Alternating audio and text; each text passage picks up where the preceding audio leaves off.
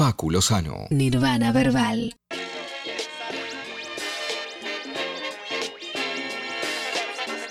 Bienvenidos a un nuevo programa, una nueva charla, una nueva entrevista en Nirvana Verbal, el programa de hip hop de Nacional 937. Mi nombre es Facu Lozano, Facu Loz en Instagram y en YouTube, en caso de que tengan ganas de buscarme. Y hoy tenemos una entrevista, una charla que la verdad hace mucho tiempo tenía ganas de hablar con él por esas cosas de la vida, todavía no, no, se había concretado. Em, tuve la chance de hablar incluso con directores de uno de los, para mí, de los mejores videos que se ha hecho, creo, de la historia del trap latinoamericano, sin dudas, que es Rangos 2. Eh, los hemos tenido, hemos hablado con ellos, fue una experiencia, pero hoy vamos a hablar con el verdadero protagonista de todo eso, que es Peque77. ¿Cómo andás, eh, hermanito? Muchas gracias por, por recibirme acá de manera digital. Todo bien, acá andamos tranquilazo en las casas. Ahora recién me tomé un cafecito y tranquilo nomás. Hermoso, amigo. Yo tengo acá un té, así que estamos, estamos, estamos para, para charlar recontra tranquilos. De una.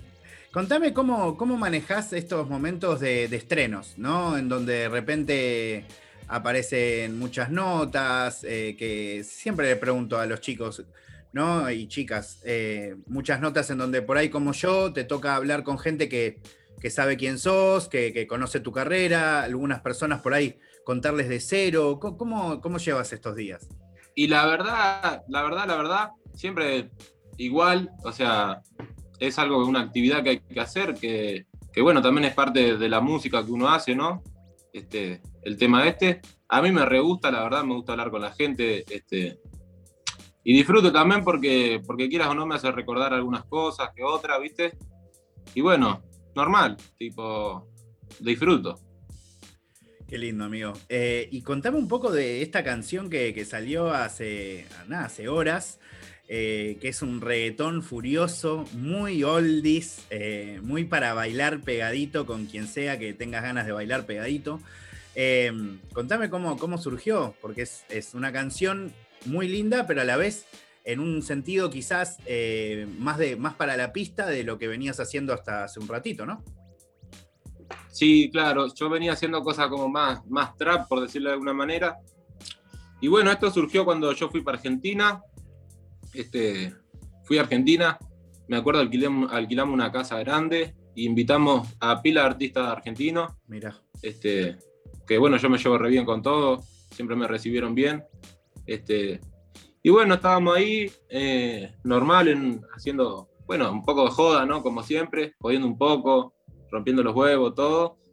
Y, y estaba Duki, me acuerdo. Y bueno, entre hablando y eso, decíamos, ¿qué, está para hacer? ¿Qué está para hacer? ¿Qué está para hacer? Hasta que dijimos, ¿y cómo está para hacer un reggaetón? ¿Cómo queda hacer un reggaetón? y bueno, salió a hacer un reggaetón y le metimos sabor de una. Lo pensamos también para justamente para eso, para bailarlo pegadito. La letra también de lo, lo mismo. Así que fue por ahí la vuelta. Y amigo, me da mucha curiosidad que me digas en qué año fue esto. ¿Fue el año pasado? ¿Fue el anteaño? Porque algo muy loco que la gente por ahí no conoce del mundo del hip hop, que vemos lanzamientos constantemente, pero muchas veces son de algo que pasó hace un bastante tiempo, ¿no? En el menor de los casos, seis meses, pero a veces hasta dos años, ¿no? Sí, obvio, obvio. Obviamente. Uno a veces, muchas veces, lo que pasa es que hace temas y los deja ahí guardados, porque capaz que en el momento dice, no sé, no me gusta tanto para sacarlo ahora, o tenés otras cosas mejores, qué sé yo. Y lo uno lo almacena, ahí como que lo deja en stand-by. Este tema es de antes de la cuarentena, para que te hagan una idea. Zarpado, este, zarpado. Y, y, bueno, nada, lo teníamos ahí, lo teníamos ahí, y cuando lo sacamos y esto que aquello y lo otro, y decidimos sacarlo ahora de una. Bueno, no le, no le pudimos hacer el video, que estaban mis planes hacer un buen video, los dos presentes, por todo el tema este del coronavirus y eso, pero bueno, salió con video quedó de más para mí. De todas maneras, ya tenés experiencia en buscarle una manera original, eh, hacer un video en pandemia, ¿no? Sí, sí. Ah, eh, algo que me, gustaría abordar, después me meto por ahí en cosas más de, de tu carrera en general, pero es como, es increíble, vos me decís que esa canción fue grabada antes de la cuarentena, o sea, un montón de tiempo. Y es increíble que sale en una época en donde suena como hecho ayer. Eh, ¿no? Es como que justo aparece esa, también ustedes tienen ese timing, ¿no? Como decir, ok, ese tema no era para ese momento, pero es para ahora. ¿Entendés? Como eso también es increíble. Sí, sí. Obvio, también lo que ayuda un poco es que ponele el, productor, en este caso de Yael, la rompió. Este, él fue como renovando, fue como renovando la versión. Entonces por eso capaz que nunca dejó de sonar, de sonar actual. Pero igual sí, es un tema, es un tema bastante viejo, que se hizo hace bastante tiempo, y, pero sigue sonando igual, y suena re bien. Y claro, y el momento era ahora, de una.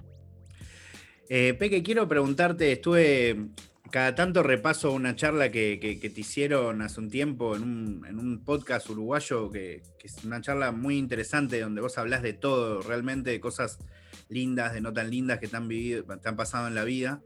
Y, en un momento contás eh, o das como esta versión de, tu vida artística, de cómo primero arrancaste plancha, vos decís, ¿no? Como fuerte y al medio, no sé cómo explicarlo, pero de una manera bien mostrando la parte más más eh, explícita, si se quiere, y decís en esa entrevista, que además es hace un año y pico, ¿no?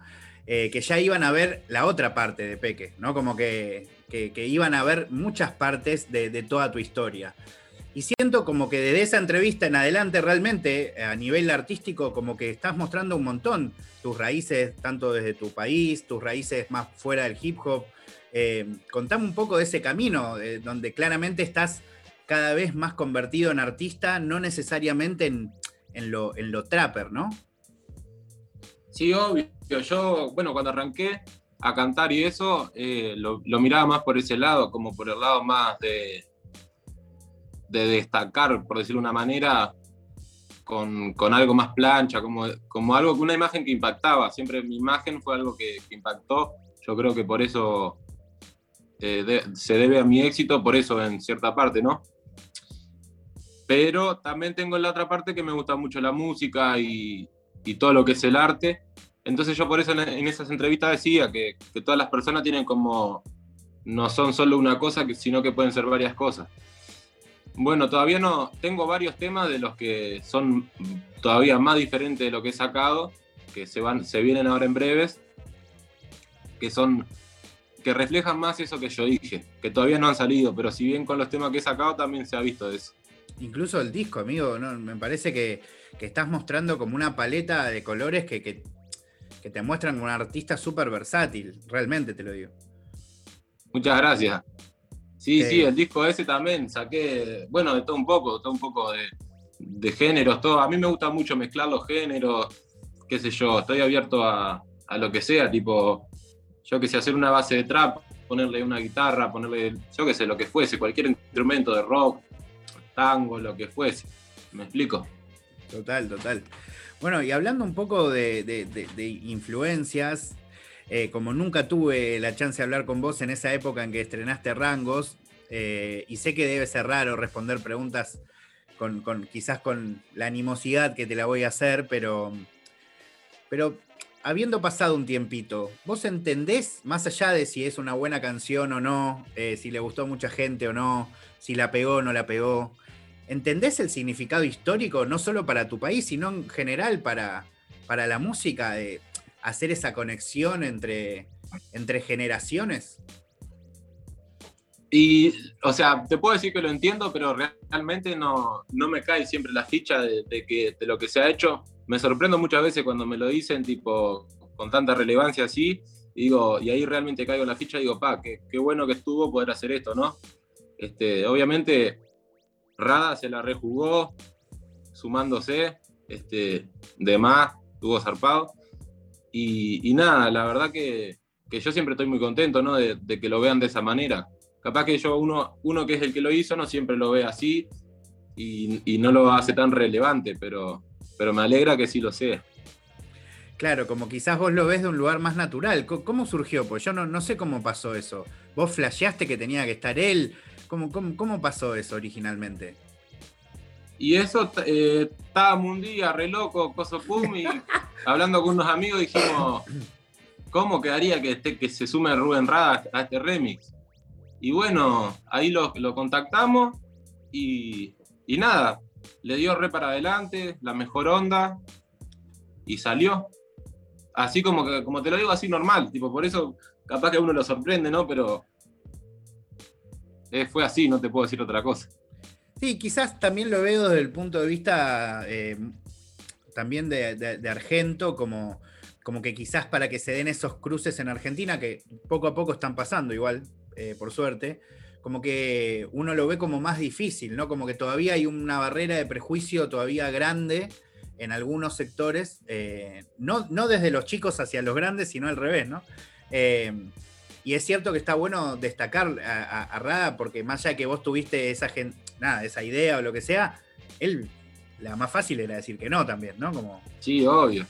No, lo que pasa es que el hombre, el hombre para mí en lo personal es una persona que está muy clara, que mira más allá de, los prejuicios y todo eso, sino que miró más que nada el arte. Y nada, yo corté, lo conocí a él, tuve la oportunidad de conocerlo, fui al estudio, después hicimos otro tema. Este, sin palabras, es una persona que, mira lo personal, no mira lo que digan de tal ni de cual, tipo, yo qué sé, una persona de la planta, se dice acá, tipo, una persona que no, no juzga, ¿me explico? Total. Entonces, por eso, tremendo respeto hacia él, ¿no? Y para mí fue obviamente una experiencia única. Yo sabes que eh, yo soy fana de las zapatillas, muy fana. De hecho, mira, acá tengo todo lleno de, y uno de los primeros eh, tipos que vi en, los 90, 2000, eh, que usaba zapatillas resarpadas, era el negro Rada, amigo. Siempre tenía altas zapatillas. Eh, y la gente en general no se daba cuenta, pero siempre usaba tipo zapas de básquet o, Adidas o Jordan, como alto crack el negro. de una, lo que pasa es que sí, es por ahí. Yo te, es por ahí. No, no, decilo. No, no, que estaba pensando que corte, me reía con lo que vos decías, porque es una persona que es así, siempre curtiendo, siempre. Me explico lo que voy. Sí, sí, totalmente. Y me da curiosidad profundizar sobre, sobre tus gustos musicales por fuera del hip hop en tu país. ¿qué, qué, más te interesa o has escuchado? No sé, Fatoruso, o más La Vela Puerca, o más Mateo. ¿Qué, qué cosas te, te interesan de, de la música, de la historia de tu país? Y yo siempre fui a escuchar de acá el país, eh, No te va a gustar, el cuarteto de Nos, La Trampa, La Vela, este, después folclore, Los Olimareños. Este, y bueno, folclore un montón porque mi viejo siempre escuchó. O sea, no me sé los nombres, te digo la verdad, pero, pero escucho pila de folclore por mi padre. Y después rock por mi madre, también escucho, escuché bastante. Y después a mí, en lo particular, siempre me gustó el trap más americano, el rap y todo eso. Pero, pero sí, esos son mis gustos. ¿Y hoy qué, son los, trappers que más estás escuchando? Eh, si me meto ahí en tu Spotify, ¿qué es lo que más escuchas? Y escucho Push Ice eh, Coily este, Gucci Mane. Mm, ¿Qué más te puedo decir? A ver otro. Lil, eh, King, Bon. King Bon, no sé si lo conoces. No sé si conoces alguno de los que te estoy diciendo. Conocí los primeros tres, este no lo conozco. King Bon, Lil Durk. Sí, Lil, Durk, zarpado. Lil Baby también. Este, claro, hay mucho trap y mucho drill, claro. Ahí va, sí, claro, todo es. Me, gusta esa escena. Tipo drill y trap. Muy bueno, amigo. Eh, ¿Tú han entendido que estuviste viajando y grabando en otros lados, puede ser? O, me, confundo? Como sí, yo estuve en Estados, Unidos. Eso. ¿Querés contarme un poco de eso? Porque no, no sé si lo contaste en algún lado, pero grabaste muchos temas. Eh, ¿cómo, fue? Mirá, eso fue así. Yo me fui a Estados Unidos solo para allá, este, a conocer, a explorar lo que había ahí, ¿no?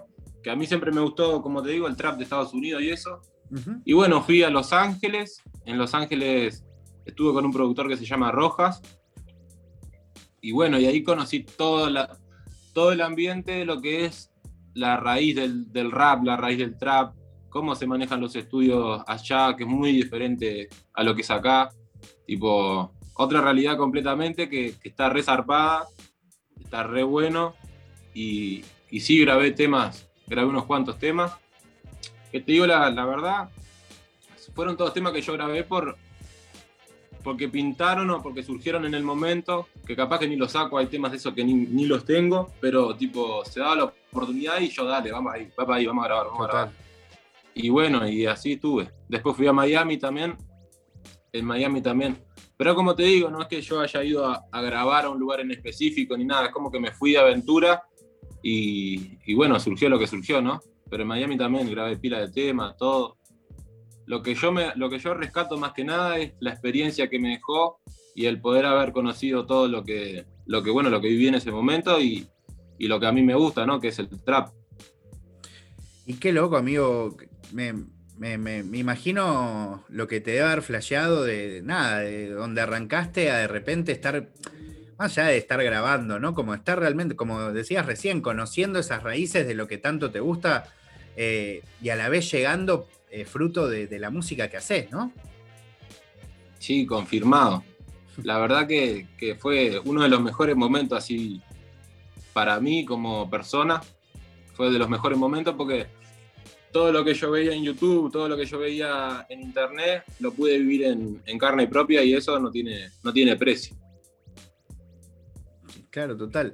¿Y qué, lugares eh, fuiste que, te gustó mucho, que decís como no lo podés creer o, o un estudio particularmente, o, una calle, no sé, algo que, que, hayas ido ahí y dijiste, no, no, ¿cómo puede ser que estoy acá?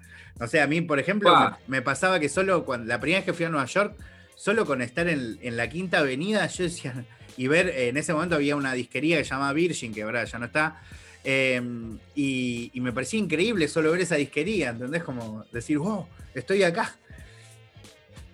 Yo, yo lo que, lo que me pasó así fue cuando fui a un estudio que se llama Starboy en Miami, que es donde grabó Lil Pump, X Tentación y toda esa camada que fueron los de SoundCloud Rappers. Y ahí fui con Rojas, que fue una persona que produjo también X Tentación. Entonces, el estar ahí con los mismos que habían producido a, a esos famosos, todo, piré. En Starboys en Miami. Qué increíble, amigo, qué increíble. Eh, y bueno, contame un poco qué, cómo viene ahora el futuro de, Peque. Eh, porque además ya hiciste tantas cosas, ya hiciste temas con, eh, de, muchos géneros, ya tenés discos, ya tenés videos, ya grabaste hasta con un histórico de, tu país. ¿Cómo, ¿Cómo es tu futuro? Y mi futuro ahora, lo que voy a sacar de música es música como más tirada para el lado del rock, tengo unos proyectos ahí que sí, son como más tirados para ese lado. Y después, como siempre, yo soy una persona que, como te digo, vivo más que nada el día a día y me gusta ir, ir sobre la marcha, ir descubriendo a medida que van pasando las cosas, ¿no? Obviamente sí tengo cosas planeadas, sí, pero, pero nada que yo te pueda decir, voy a hacer esto, voy a hacer aquello. Pero seguro que algo bueno va a salir porque siempre al tanto de la jugada. Increíble, amigo. Eh, pero pará, necesito saber algo más de lo de rock. ¿De lo de rock significa que, tipo, banda? ¿Banda? ¿O, con samples de rock? ¿Qué, onda? Con tipo sample de rock, pero capaz que aparece alguna banda también. Eso se está por ver. Uy, no, me receba, me receba. Además te re veo ahí fronteando con un guitarrista al lado. No, no, me parece que puede ir muy, pero muy bien. Incluso me imagino que puedes, eso también puede dar fruto a hacer colaboraciones con algunos de los artistas que nombraste antes, como La Vela o como No Te Va a Gustar, ¿no? Sí, obvio, eso siempre está, siempre las posibilidades son todas las que uno se imagine. Así que estamos ahí activos. Amigo, eh, quiero hacerte una última o unas últimas preguntas. Eh, primero, ¿Cómo, cómo te, pegó el tema de, la cuarentena? ¿no? Es algo que he hablado con, algunos. Eh, yo particularmente soy súper ansioso, eh, entonces al principio me, fue muy costoso y, nada, me da curiosidad preguntarte, ¿cómo, cómo lo vivías vos al, principio de todo este quilombo? Y mira, al principio la verdad que no lo creía mucho, decía, para esto es hasta un cuento. Este, Después, es como yo te digo, yo la verdad que la pandemia la pasé con Sote, gracias a Dios. Este, gracias a Dios no, me pasó nada con ningún familiar ni nada. Y bueno, cuando estaba plena pandemia, yo me fui a Estados Unidos y en Estados Unidos como que no había mucha pandemia. claro. Pero ta, después cuando volví para acá, Uruguay, sí me di cuenta que, había tremenda pandemia. Y, bueno, está nada, eh, encerrado nomás. pasé encerrado y tal, ¿y qué va a hacer? Son cosas que, que pasan y hay que tratar de darle para adelante. Y la última que te quiero hacer, que no necesariamente tiene que ver con la música, pero bueno, yo también hablo mucho de freestyle y, creo que sabés que, el freestyle en general es algo cada vez más grande y particularmente en Uruguay también cada vez tiene más movida. De hecho, bueno, ya la Red Bull está eh, oficialmente en, su país y me da curiosidad. Eh, ¿Cuál es tu relación con el freestyle competitivo? ¿Te interesa? ¿Te divierte? ¿Lo ves? ¿No te importa en lo más mínimo? Y mirá, si te soy sincero, no me importa mucho. O sea, sí conozco a la gente que anda en ese ruido y respeto un montón. Pero como yo no, nunca me gustó mucho el tema del freestyle competitivo, me gusta más tipo freestyle para joder con mis amigos y eso, no le doy mucha bola, si te soy sincero. Pero a todo el mundo siempre le deseo lo mejor. no, aguante, no, no, no, pasa nada, solo me da curiosidad preguntarte. Eh, bueno, Peque, la verdad te, agradezco mucho eh, tu tiempo, eh, la charla, te, deseo lo mejor y ojalá que, cuando yo pueda cruzar el charco o vos cruzar el charco para este lado, eh, nos podamos cruzar y, ver en persona. De una, brother, ya sabes. Vamos arriba, muchas gracias. No, gracias a vos y mucha suerte con todo lo que viene. Vamos arriba, che. Hasta luego. Suerte.